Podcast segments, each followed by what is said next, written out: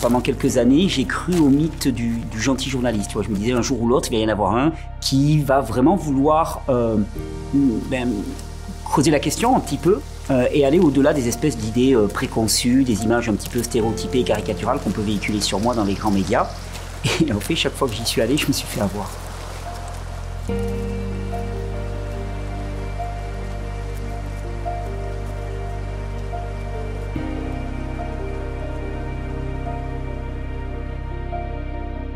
Vraiment souvent on se pose la question, voilà, qu'est-ce que c'est que la, santé?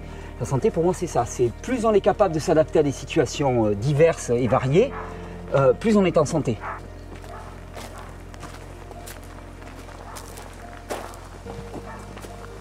Donc oui, ici ça grimpe. Ici il faut des gens. Et tu vois, c'est là où c'est marrant parce qu'il y a un de mes amis qui avait fait une conférence lors d'une lors d'une, d'une rencontre qu'on avait faite qui s'appelait euh, Le vivant et son environnement, mais et EST. Je voulais dire vraiment qu'on est à l'image de notre environnement. Mais là, si tu veux, c'est très important de savoir dans quel environnement je vis, parce que cet environnement, il me sculpte littéralement. C'est-à-dire que dans un environnement de pente comme ça, ton corps doit s'adapter, il doit se construire avec cet environnement. Tu n'es pas le même si tu es dans un environnement de ville tout plat, que si tu es dans un environnement de montagne, avec euh, des prises de pas aléatoires, avec euh, un environnement qui est changeant, avec de la terre qui glisse, avec de la pente. Ça te transforme. Donc c'est vraiment ce, la, santé, ça vient aussi de ce dialogue avec notre environnement. Tu vois, ici, la notion de faire du sport, globalement, elle n'existe pas. tu peux faire du sport en plus si tu veux, mais globalement, ta journée, c'est déjà de l'activité physique. Le simple fait d'aller d'un lieu à un autre, tu te tapes 100 mètres de dénivelé. Tu n'as pas besoin d'aller faire du, tapis à la salle. Hein. ça n'a pas de sens. Souvent, la caricature qui est faite un petit peu de moi ou de mon travail, c'est ah, c'est un truc, c'est sectaire. Donc, sectaire, c'est une notion d'enfermement. Alors qu'au contraire, moi, l'essence de mon travail, c'est au contraire de permettre à chacun d'être le plus adaptatif possible, c'est-à-dire le plus ouvert au monde et non pas le plus fermé au monde. Donc c'est exactement l'inverse.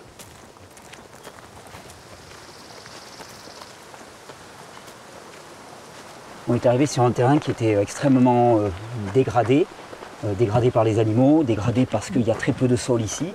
On est vraiment dans une zone très, euh, très, peu, très peu riche. Enfin, quand tu dis, pardon, quand tu dis une terre très peu riche, dans quel sens très peu riche? Très peu riche en termes de vie. Moi, ce qui détermine la qualité d'une terre, c'est la vie à l'intérieur de la terre. C'est pas tant les éléments nutritifs qu'il y a à l'intérieur, c'est d'abord et avant tout la vie, en termes de vers de terre et de, de richesse euh, de, microbes, des choses comme ça, de champignons, de, vie. C'est la vie qui, est à la base de tout.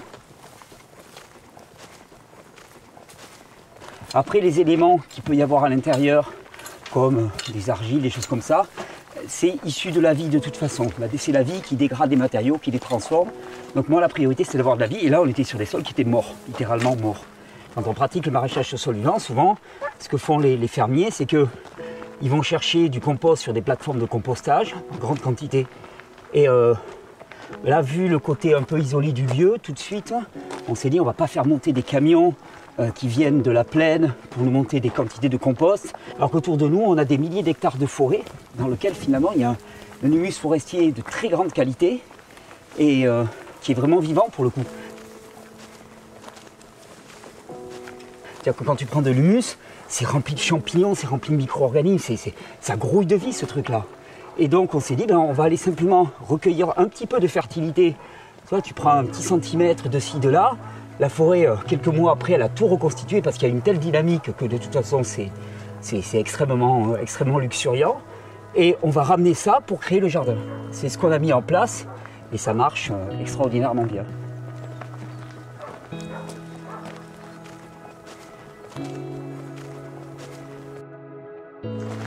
Alors là, on va rejoindre qui? Eh ben, un, groupe de, bénévoles, donc des gens qui viennent faire du, woofing. Donc c'est le, principe, c'est voilà, des gens qui viennent offrir un petit peu de leur temps pendant quelques jours, une semaine. Et donc le principe, c'est vraiment de permettre à des gens qui, souvent des jeunes, hein, qui n'ont pas encore expérimenté trop la vie en plein air, l'agriculture ou des choses comme ça, de venir vivre une expérience de ce type-là et en même temps de, filer un coup de main aux gens qui, s'installent euh, en agriculture. Donc là, typiquement, on est en train de, de, récolter de la fertilité, euh, de la pure fertilité. Et ce qu'il faut vraiment voir, c'est que ce qui est récolté, c'est effectivement de, la matière, de la matière carbonée, voilà, qui, va, qui va servir d'alimentation pour tous les micro-organismes du sol, mais c'est avant tout de la vie. Et ce qui est marrant, c'est que souvent, quand les gens utilisent des broyats au jardin, ils vont, on te dit, voilà, il faut aller chercher une poignée d'humus de forêt pour euh, ramener la vie, pour inoculer la vie d'une certaine manière. Et nous, on s'est dit, mais et, si en fait, on n'utilisait que ça, c'est-à-dire juste un, un pool de vie, tu vois, hyper concentré, c'est ce qu'on fait et avec des résultats hallucinants parce que dès la première année, on a une productivité, une vie dans le sol qui est juste hallucinante sur un sol qui était totalement mort. Donc là, tu vois, c'est ce que peut nous apporter la forêt. Et, c'est vrai que ça, ce n'est possible que dans des zones où il y a euh, un rapport entre la forêt et les champs ouverts qui est favorable à la forêt. La plupart des, des espaces urbains ou périurbains, il n'y a plus d'arbres quoi en fait. Donc euh, cette fertilité-là, tu l'as plus. Alors raconte-nous, là en fait, vous n'êtes pas en train de creuser, vous ramassez juste en surface. On gratte euh, la toute petite surface. On gratte la toute petite surface et vraiment un minimum de manière à ce que ça soit reconstitué par la forêt. Dans les mois qui viennent, c'est voilà, c'est refait. Il n'y a aucune trace de, notre, de ce qu'on a pris. Et ça pour moi aussi, c'est vraiment le, le positionnement qu'on peut avoir par rapport à tout l'écosystème naturel. C'est-à-dire accepter qu'on est vraiment dans une relation de synergie et d'échange, mais pas de prédation. Alors, en quoi justement cette petite euh, surface de terre en fait est efficace pour le, traitement de tes sols en fait? Bah, Cette petite surface de terre, c'est d'abord et avant tout un support à la vie microbienne et à la vie tout court. Donc c'est vraiment en, ce sens-là qu'il faut le prendre. Tu sais, c'est un peu comme quand dans un corps qui a été abîmé par les antibiotiques, on propose de prendre des probiotiques par exemple. C'est un certain pool de bactéries qui vont relancer les processus métaboliques. Et vraiment, la, base de la vie, c'est cette vie microbienne. Cette vie microbienne qui est, qui, est, qui est chassée systématiquement, qui est stigmatisée. Tu vois, quand tu regardes dans les champs, fongicides, pesticides et ainsi de suite, c'est pour détruire la vie microbienne parce qu'on estime qu'elle peut être dangereuse, on n'arrive pas à la gérer. Mais en fait, la plupart du temps, euh, il y a des problématiques parce qu'elle est complètement déséquilibrée, parce qu'on est trop intervenu. Et donc on, augmente encore le déséquilibre en rajoutant des pesticides, des fongicides. Et là, l'idée, au contraire, c'est d'ensemencer massivement en vie microbienne et en vie tout court, et de laisser après la vie s'autoréguler, se rééquilibrer, s'autoréguler. Et ça marche très bien. On, se rend compte que notre job, c'est pas tant de faire que de laisser faire, c'est-à-dire donner les bonnes conditions, et ensuite de laisser la vie se développer. C'est pas à nous de, faire se développer la vie. D'ailleurs, on en est complètement incapable, on ne maîtrise pas la vie. Personne ne peut créer la vie. Par contre, on lui donne les bonnes conditions. Donc là, voilà, on ramène cette litière forestière faite de carbone, de bois plus ou moins en décomposition. Il y a des champignons là-dedans. Et après, la vie, elle se débrouille. Elle fait sa, fait petite recette avec tout ça.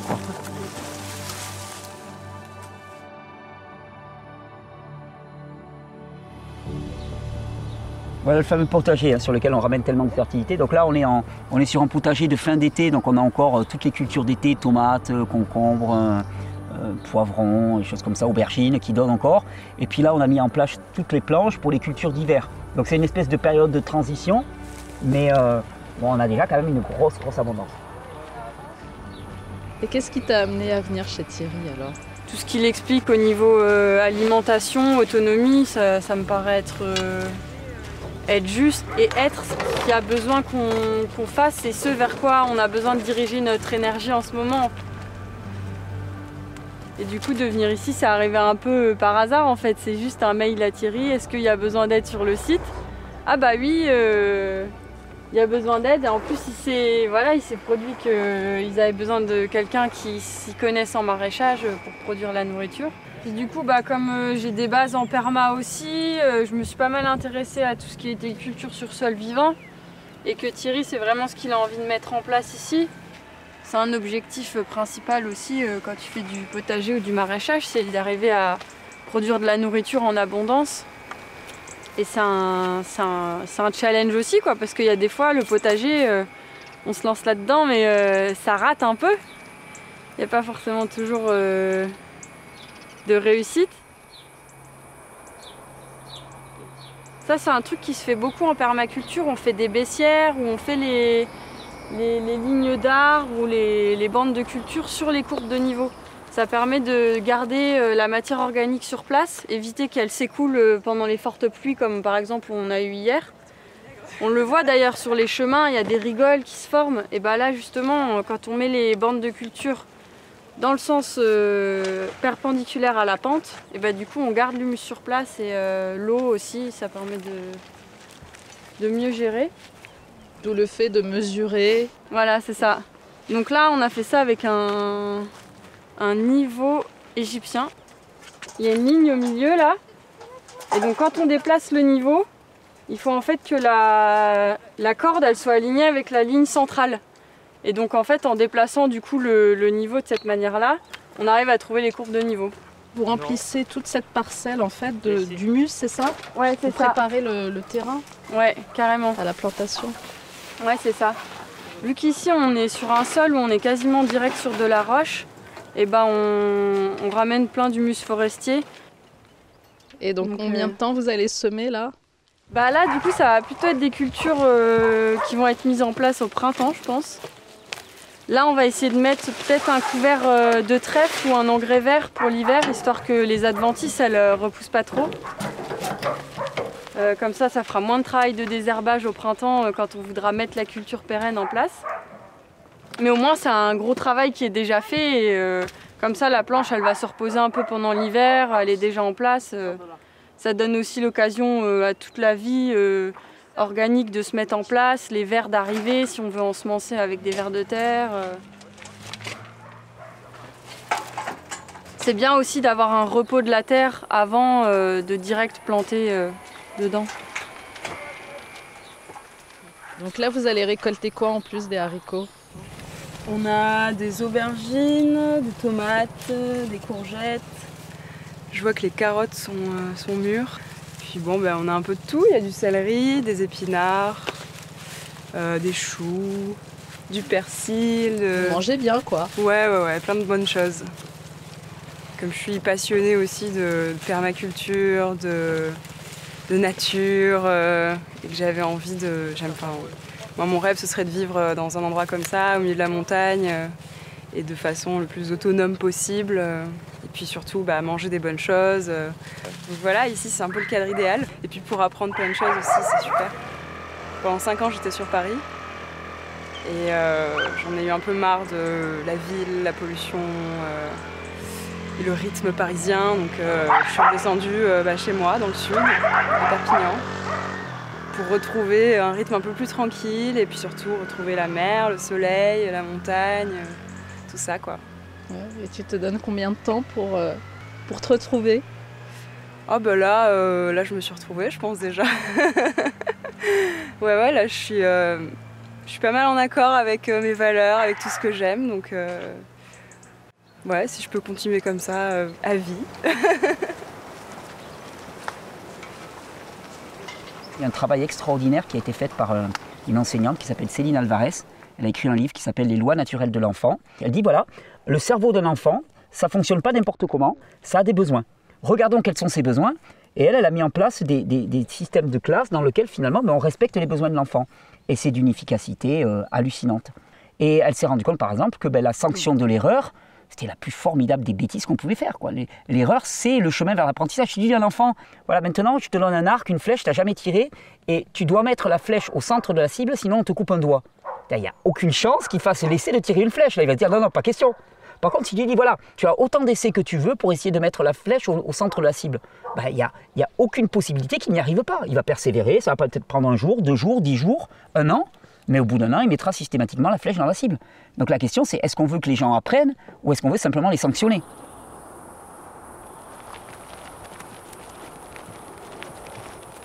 Ça, c'est notre petite fierté. Artemisia annua, la fameuse Artemisia dont on parle beaucoup, hein, qui est une plante médicinale. euh, Alors, je ne sais plus quel est son statut en France. Je, crois qu'elle est interdite à la vente, mais je ne suis pas certain. Il faudrait demander à Cocopelli parce que je crois qu'ils ont, eu des débellés avec l'Artemisia. Mais ils vendent des graines d'Artemisia.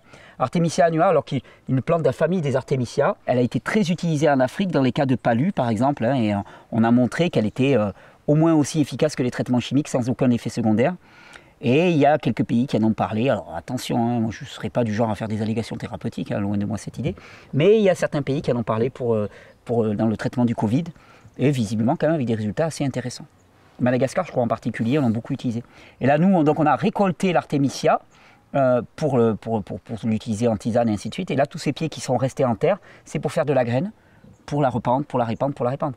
Et ça qui est fabuleux, c'est que tu pars d'une graine d'artémisia, tu produis un pied comme ça qui contient peut-être 100 000 ou 150 000 graines. On disait, mais là au niveau du potager, la fertilité, c'est la forêt, on la maîtrise. L'eau, on en a autant qu'on veut. La graine, on la reproduit. Il n'y a rien qui peut nous empêcher de produire des quantités énormes de nourriture. Il n'y a rien. Je pense que le début d'une société non violente commencera avec une société dans laquelle euh, chaque groupe au sein de cette société aura une forme d'autonomie. C'est-à-dire que tant qu'on est dans la dépendance par rapport à quelqu'un, on est sous son pouvoir et donc ça devient une relation de pouvoir et donc dans laquelle la violence peut s'exprimer.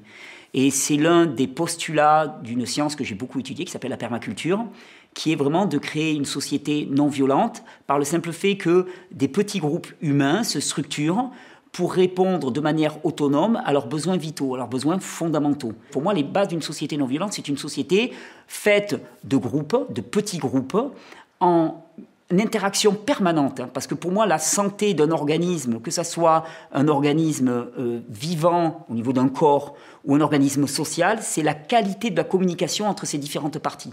Donc ce n'est pas une espèce de vision autarcique, de groupe sectaire, comme on voudrait m'affubler ce terme, mais c'est plutôt la vision euh, autonomiste euh, je dirais même, c'est un terme moi que je revendique souverainiste, et pas souverainiste, je ne veux pas être roi hein, du tout, mais souverainiste au sens de reprendre la souveraineté des choix fondamentaux de notre vie. C'est-à-dire qu'est-ce qu'on mange, euh, euh, comment est-ce qu'on prend soin de notre, de notre organisme, je dirais qu'est-ce quelles sont les valeurs qui sont enseignées à nos enfants, voilà, comment, comment est-ce qu'on traite nos déchets, comment sont traités les animaux qui vivent à, à nos côtés. Pour moi, ça, c'est des choix fondamentaux. L'idée, c'était euh, de construire un poulailler euh, qui coûte rien. Donc on a récupéré les palettes, on a utilisé de l'argile et de la paille qu'on avait sur place. Et je sais qu'il y a des copains pendant qu'on construisait le poulailler qui vont dire mais moi je m'y installerais bien dans ce poulailler tellement il est, beau. Donc là le fait d'utiliser la terre c'est vraiment très intéressant parce que l'un des plus gros problèmes pour les poules c'est l'humidité. Elles détestent l'humidité. C'est ce qui fait qu'après elles peuvent avoir des problèmes du type coryza et ainsi de suite. Et donc là, la terre, ça fait un régulateur de l'humidité, c'est-à-dire que quand c'est très humide, ben, ça absorbe l'humidité et ça la restitue quand il fait très sec. Et en plus, au sol, on utilise de la sure et non pas de la paille. Et l'intérêt de la sure, c'est que ça absorbe beaucoup mieux que la paille. Et surtout, la paille, tu vois, c'est une structure qui est tubulaire, dans laquelle il peut y avoir énormément de petits, euh, ce qu'on appelle des parasites, qui vont pouvoir venir s'installer, alors que dans la sure, ce n'est pas le cas et que c'est facile, à, facile à gérer, très très facile à gérer. Là, tous les 2-3 mois, on va, on ramasse toute la sure. En plus, la sure, elle est pleine de fientes de poule, donc on l'utilise directement au jardin. Et, comme ça, ben, on, hop, on remet un peu de sure, et puis c'est parti. C'est l'entretien courant tous les 3 mois, donc c'est pas, pas grand-chose.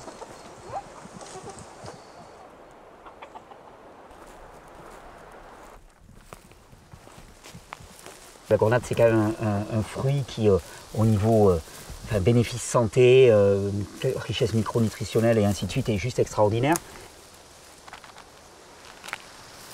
là, tu as la belle couleur. regarde, même elle est habitée. Il y a quelques pinceaux qui sont déjà venus. Elle est vraiment mûre. Elle commence à craqueler, tu vois, la surface. Quand elle commence à craqueler, là, c'est bon signe. La grenade noire qui est vraiment de loin, vraiment la plus riche en, principe, euh, en principe micronutritionnel et en principe thérapeutique. Donc ce ne sont pas des grenades qui sont extrêmement euh, goûteuses, hein, elles sont assez acides. Par contre, tu vois, quand on parle du jus de grenade anti-cancer et choses comme ça, là, en termes de polyphénol, d'antioxydants, c'est juste euh, de la bombe, quoi. C'est du concentré. Alors déjà, physiquement, elles sont beaucoup plus petites que la grenade classique. tout à fait. Moi, quand j'étais petit, dans les, dans les bords de, champs, dans les vergers, on a des tas de grenadiers sauvages. C'était des petites grenades comme ça qu'on mangeait avec les copains, qu'on avait soif, on s'arrêtait à vélo et on s'éclatait une grenade ou deux. Et quand tu dis alors qu'on peut en faire un jus anti-cancer le principe même de dire anti-cancer ne veut pas dire grand-chose. C'est des espèces de raccourcis sémantiques. Oh, ce qu'on sait, c'est que c'est un jus qui est chargé de ce qu'on appelle des antioxydants et que le stress oxydatif est reconnu maintenant comme l'une des sources de dégradation de l'organisme qui peut amener à l'apparition de symptômes de type cancer.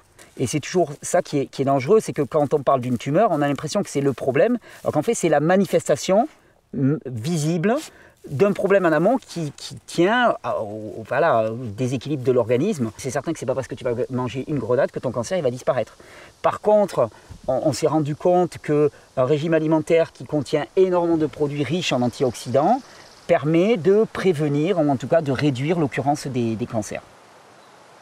J'étais à un congrès sur le maraîchage sol vivant et l'un des gars euh, me disait mais si en agriculture on était aussi euh, contrôlés, bridés et stigmatisés que vous en matière de santé, mais ça ferait déjà dix ans qu'on serait en prison tous.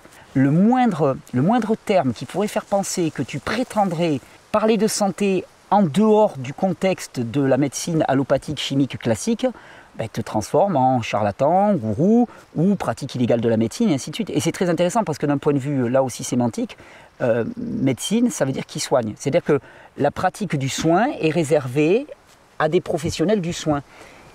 Qui a décidé que ça serait comme ça? Est-ce que, ça correspond au désir du plus grand nombre? Il y a un japonais qui s'appelle Masanobu Fukuoka, qui a écrit un livre qui a été un peu le livre de référence euh, des débuts de la permaculture dans les années 90, qui s'appelait La révolution d'un brin de paille. Et c'est un, un, très beau livre qui mélange euh, principes d'agriculture naturelle et principes de bouddhisme zen, dans lequel vraiment il, fait un lien entre les deux, dans lequel il explique, tu prends un sol que tu fais pousser des plantes et que ces plantes, tu les coupes tous les ans, le sol, il donne de, sa matière pour faire pousser ses plantes. Si tu emportes tout et que tu ne lui restitues rien, ben, il ne fait que s'appauvrir. Et, tu te retrouves à mettre des engrais, des engrais minéraux, des engrais chimiques en permanence pour essayer de ramener un petit peu de nourriture. Donc en fait, la solution, c'est juste d'avoir des systèmes dans lesquels tu prends, mais tu ne prends pas tout, tu n'es pas dans la prédation. Et à ce moment-là, l'équilibre, il se fait.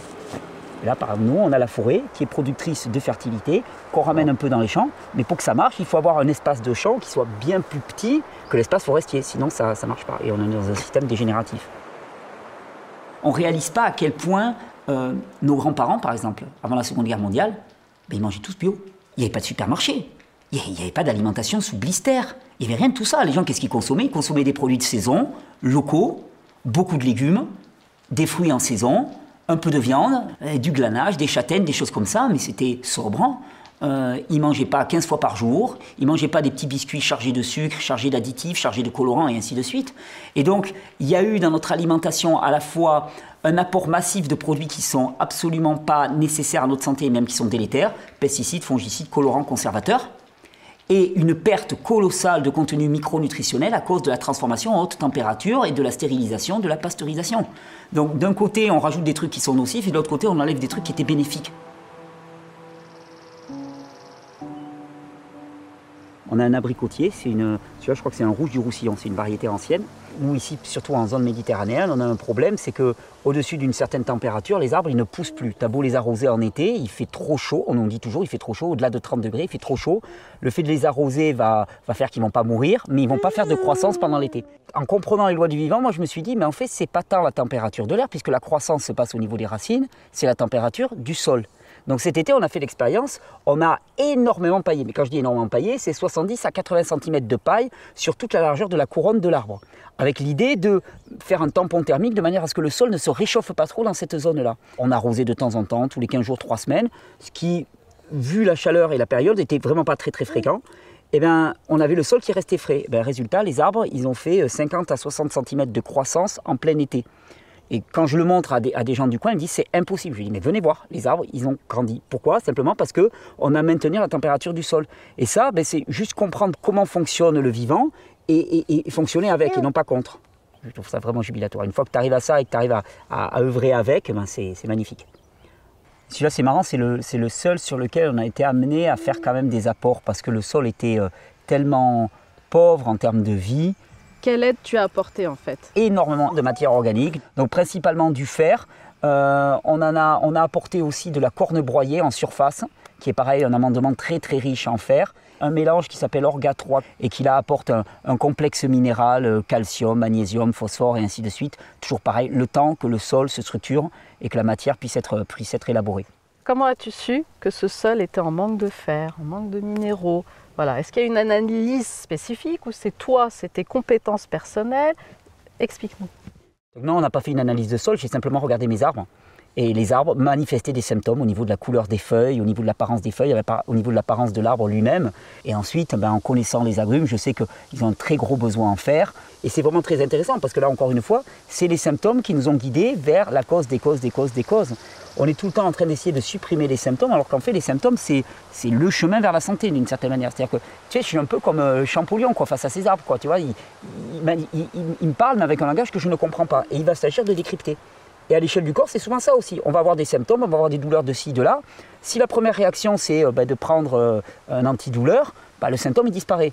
D'accord? Mais ce n'est pas pour autant que le message qui était véhiculé par le corps, lui, a été transformé. Je, je, pense que c'est ça dans l'absolu, vraiment l'état de santé. L'état de santé, c'est la communication retrouvée avec notre être, je dirais plus que notre corps, parce que je, ne pense pas que, que l'humain se résume à, son simple corps, qui fait que l'intérieur nous dit quels sont ses besoins et que nous, on arrive à y coller au, mieux possible. Et à ce moment-là, ça, c'est vraiment l'état de santé. Si le sol il est vraiment trop pauvre, il y a un moment où on fait des apports. Par contre, parallèlement à ces apports, on met en place les conditions qui vont faire que ces apports ne seront plus nécessaires par la suite. Et en termes de santé humaine, c'est un peu ma vision aussi. C'est-à-dire que des fois, il y a des situations qui sont tellement dégradées que oui, il faut passer par euh, de la médication, il faut passer. Mais l'idée, c'est de dire aux gens, si tu as une symptomatologie forte, je pense que c'est une très mauvaise idée d'arrêter tes médicaments. Par contre, fais en sorte qu'un de ces jours, tu n'en aies plus besoin, qu'ils deviennent obsolètes c'est un peu comme si quelqu'un avait la jambe cassée et qui me dit euh, Est-ce que je peux arrêter les béquilles? Je dis euh, Tant que tu as la jambe cassée, non. Par contre, fais en sorte que ta jambe se répare et à ce moment-là, ben, ta béquille, euh, tu n'en auras plus besoin. C'est une évidence. Et c'est vraiment ça l'idée, c'est de, faire en sorte qu'un jour, on n'ait plus la jambe cassée. Quand les niveaux de santé du corps sont suffisants, la chronicité n'existe pas. Toujours pareil, à part pour des accidents traumatiques. Quand je tombe, là, je me suis cassé le poignet, ben, qu'est-ce que j'ai fait? Je filais aux urgences. Donc ça, ça permettrait, moi je trouve en plus que c'est un projet de société très intéressant quand on nous dit que les, urgences sont saturées, que les médecins ils n'en peuvent plus, que les personnels soignants ils sont, ils sont saturés. Ben, c'est cool, prenons soin de notre santé et on, déjà on va, on va alléger les hôpitaux et enfin on pourra utiliser euh, les hôpitaux pour là où ils excellent, c'est-à-dire le traitement de l'urgence. Voilà, c'est un peu l'idée. C'est pour ça que euh, un des piliers de mon discours, c'est la réforme alimentaire. C'est dire aux gens, maintenant, il faut arrêter, votre alimentation ne vous apporte pas les éléments vitaux dont vous avez besoin pour que la vie puisse faire son job à l'intérieur de vous. Hein, parce que c'est, c'est, pas un aliment qui guérit. Hein. Je me répète tout le temps. Ambroise Paré disait Moi je soigne et Dieu guérit. C'est pas la banane qui va te guérir, c'est pas les fruits qui vont te guérir, c'est pas le jus de carotte qui vont te guérir. Le jus de carotte va t'apporter des micronutriments, des nutriments, des éléments, des briques, on va dire, de construction, que la vie en toi va pouvoir utiliser pour rebâtir des tissus sains et des tissus forts. Nous, tout ce qu'on fait, c'est qu'on apporte le matériel c'est déjà beaucoup. Et on s'arrête là. Là, on est vraiment sur de la, pierre sèche rudimentaire, tu vois. C'est vraiment des pierres empilées.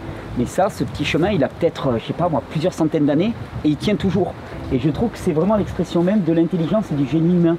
Faire tenir des murs comme ça, on a des murs qui, ont, qui sont beaucoup plus hauts que ça sur, le, sur, l'endroit, qui font 3-4 mètres de haut, qui tiennent des talus et qui ont été construits simplement sans aucun lien, sans aucun ciment.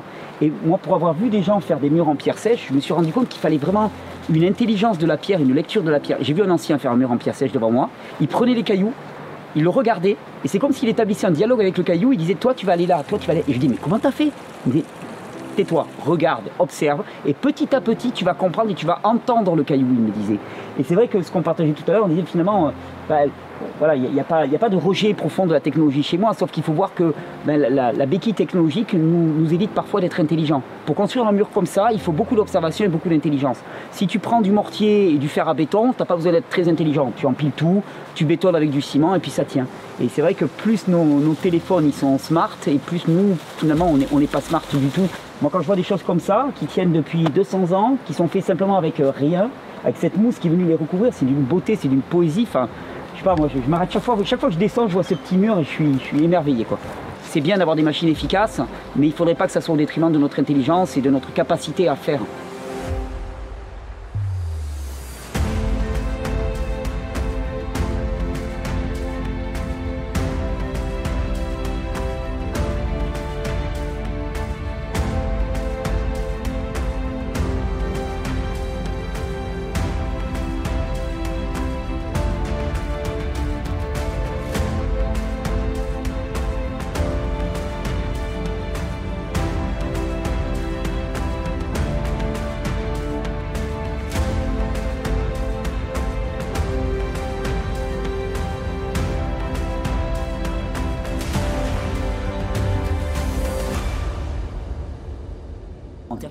Très très.